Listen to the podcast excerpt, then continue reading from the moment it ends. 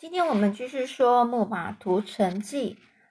上次我们有说到呢，太阳神阿波罗呢，他虽然是很钟爱那个特洛伊特特洛伊城的赫克托，也就是老国王特洛伊城国王的大儿子赫克托，嗯，但是呢，他其实是很乐意去支持特洛伊。不过呢，他现在就听到了这个老祭司克里塞斯的祈祷。知道了，这个希腊人竟然如此的欺负这个他的祭司，所以他是很生气的，马上背起了他的银弓、弓箭，还有装满神箭的箭袋，然后带着一脸阴沉的一个生气的怒龙，怒龙哦，离开了呃奥林帕斯圣山，来到了希腊人的军营。嗯，当他走到了希腊大军那边的时候。他就开始发射了死亡之箭。他先射了骡子和狗，再射人。不管是动物或是人呢，只要被这看不见、摸不着的死亡之箭射中，立刻就会染上一种怪病，很快就会死去。而这些虽然骁勇善战的希腊战士们，一个个呢，都还是呃没办法，嗯，就是。没办法敌敌过这个怪病，所以呢，他们就一个一个都倒下了。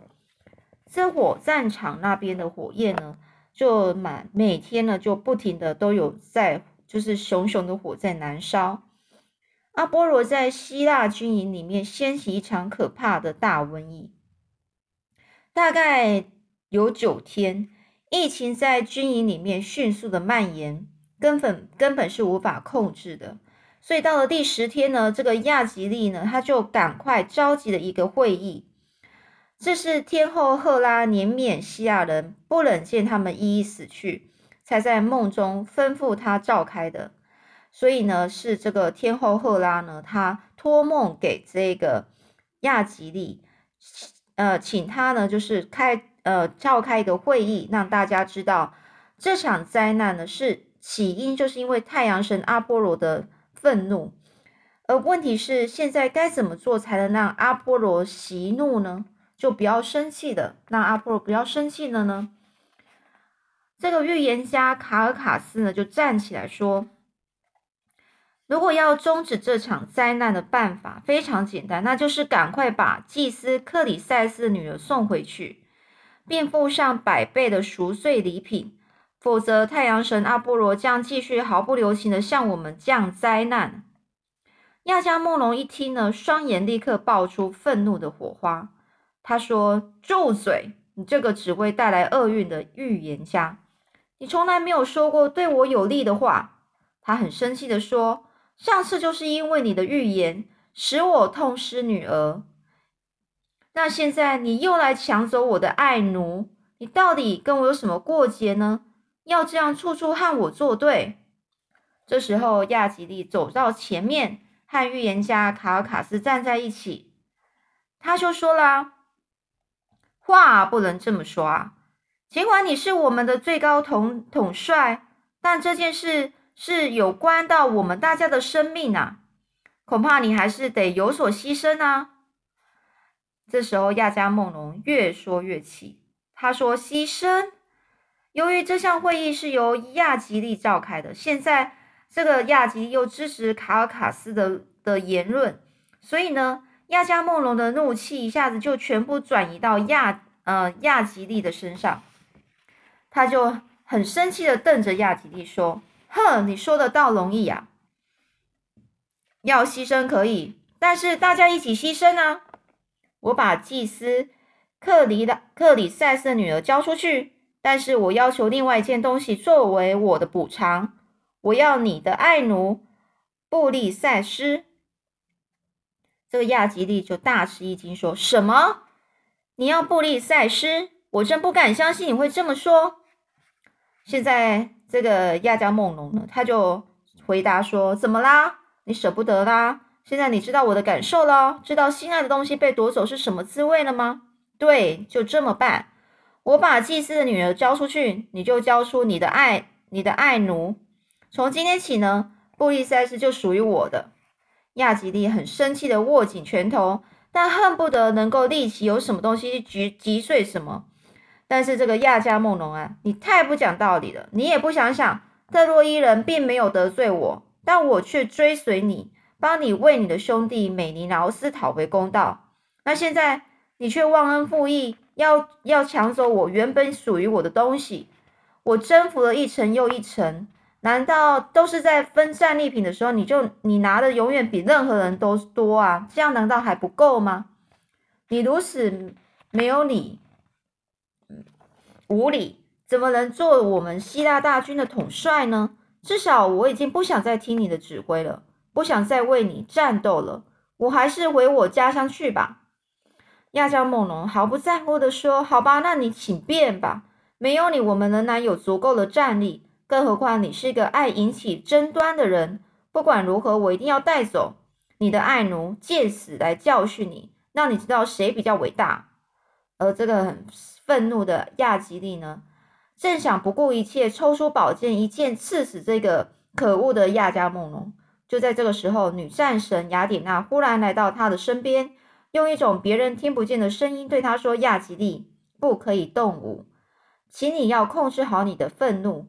如果你听我的话，我将给你三倍以上的赏赐。”这个亚吉利听到了雅典娜的警告，本来他要抽出的宝剑又。收回去，送回剑鞘。亚吉利大吼着说：“你听着，亚加梦龙，从今天起，我将不再回到战场上。你很快就会为你今天的事情作为付的事情来付出代价吧。”而亚吉利呢，他怒气冲冲的就退回了，退出了会议，回到自己的船舰上。不久呢，这个呃帕特罗克罗斯这一个人呐，他是亚吉利最好的朋友。他来找亚吉利，这亚吉利呢，他就说啦，这个好朋友就跟这个亚吉利说：“我奉命来带走布利塞斯的。”亚吉利有气无力的说：“我知道。”所以呢，这个呃帕特若罗克罗斯呵呵很老舍的名字，走走近了些，为难的说：“呃，我了解你很生气，可是。”亚吉利不希望这个对好朋友这么为难，于是呢，他就立刻打断了他的话，说：“你不必说了，我知道，我不怪你，你只是执行亚加梦龙的命令，你带走他吧，他就在这里面。”当布利塞斯即将要被带走的时候，这个这个布利塞斯他默默流着泪，然后一直回头看着亚吉利。在这段时间呢，他其实已经爱上了亚吉利，可是亚吉利不想看他。他怕他再多看一眼，就会控制不住想杀死亚加梦龙的冲动。而布利塞斯他离开之后呢，亚吉利感到非常的悲伤又空虚。他独自来到了海边，看着那大海，情不自禁的流下了英雄的泪。这时候忍不住，他就向海洋女神诉苦：“母亲啊，如果你知道今天我所遭遇的不公，一定要也要。”会为我抱不平的吧？而这个海洋女神呢，从大海深处听到了亚吉利的声音，心疼的说：“孩子啊，我真不该生下你。你的生命已经这么短了，却还要遭受这么多的侮辱，忍受这么多的悲愁。我一定要为你去向众神之父宙斯争取原本就应该属于你的荣誉。但是宙宙斯呢，最近他去很远的地方远游了。”要十二天之后才会回来。这段期间，你就先留在船舰附近，哪里也不要去吧。这亚吉利听了母亲的话，得到一些安慰，就慢慢离开了海边，回到自己的船舰上，然后闷闷欲乐的坐着。所以，当祭司克里塞斯这个老祭司看到了宝贝女儿被被被呃释放回来的时候，他高兴的不得了，喜极而泣之余。他颤抖的双手举手向天，感谢太阳神阿波罗的神恩，并请求阿波罗终止对希腊人所降下的灾难。这一场可怕的瘟疫终于宣告停止。而海洋女神特特蒂斯呢，没有忘记他对他的儿子亚吉利的承诺。十二天之后呢，这个宙斯一回到阿林帕斯圣山，他就马上从海面上升，在清晨的浓雾中。他很难过、很担心的脸，呃表情来到了阿林帕斯圣山。这时一走到宙斯面前呢，这个海洋女神呢，就马上跪了下来，抱着宙斯的双膝，非常委屈的说：“父亲呐，我好不甘心哦！命运女神坚持要我的儿子亚吉利如此短命，我无法去违抗。但是亚加梦龙竟然又还侮辱他，抢走原本属于亚吉利的东西，这实在是太不公平了，父亲！我请求你。”你让特洛伊人保持胜利，直到那可恶的亚加梦龙补偿了亚吉利的损失为止吧。而其实宙斯本来就对特洛伊人比较有好感，但是为了维持公平的形象呢，面对特蒂斯的就是海洋女神的一再哀求呢，他仍然表现得非常不情愿。宙斯他其实皱着眉头说：“你要是，呃，你是要我做出与这个天后赫拉心意相违背的事啊？”赶快离开这里吧！不要让赫拉知道你来过。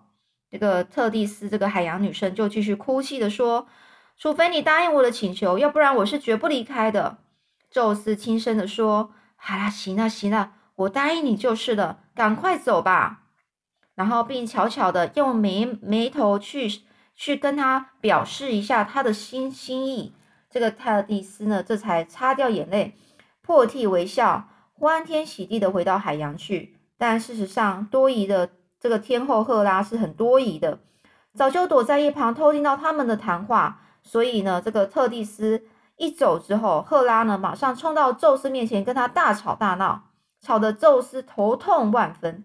最后呢，宙斯实在受不了，就很生气的说：“闭嘴！你再这样吼叫，我就不客气了。小心我拿雷霆来打你。”赫拉这才嘟着嘴巴安静下来。心里却立刻开始计划要怎么样去去让这个宙斯帮助希腊人，而宙斯果然呢，他打算履行他对海洋女神这个特特蒂斯的承诺。他其实知道呢，希腊大军要是少了亚吉利，军力也就会不如特洛伊，所以两个军两军在对战的时候呢，希腊就会居于劣势，就是他比较不可不赢不过那个。特洛伊就是因为少了亚吉利了，所以呢，这样就可以让希腊的最高统帅亚加梦龙难堪了。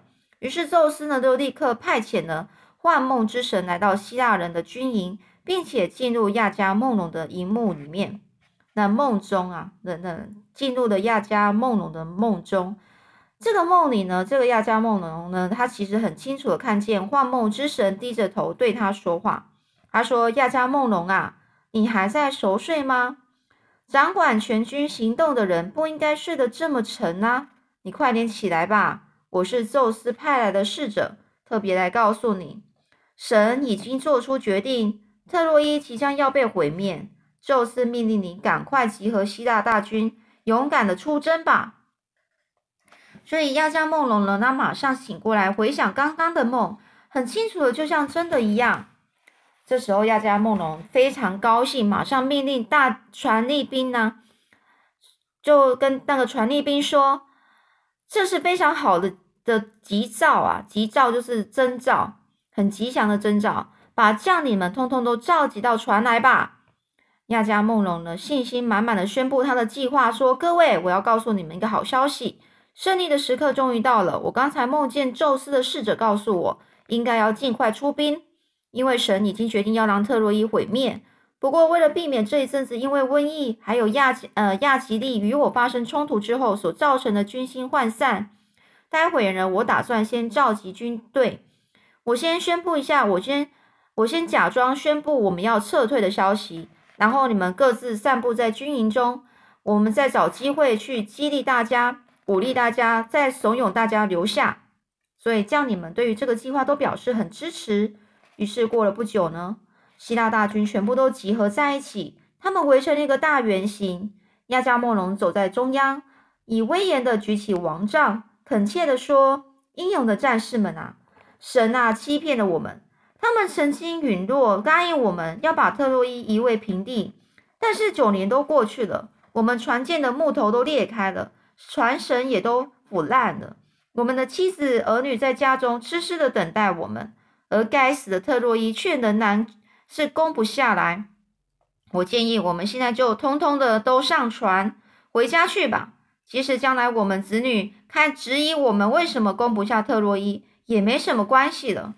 亚加梦龙的这话稍微才讲完，人群中已经引起很大的骚动，就很像狂风吹吹吹拂着海浪一样，顿时一团混乱。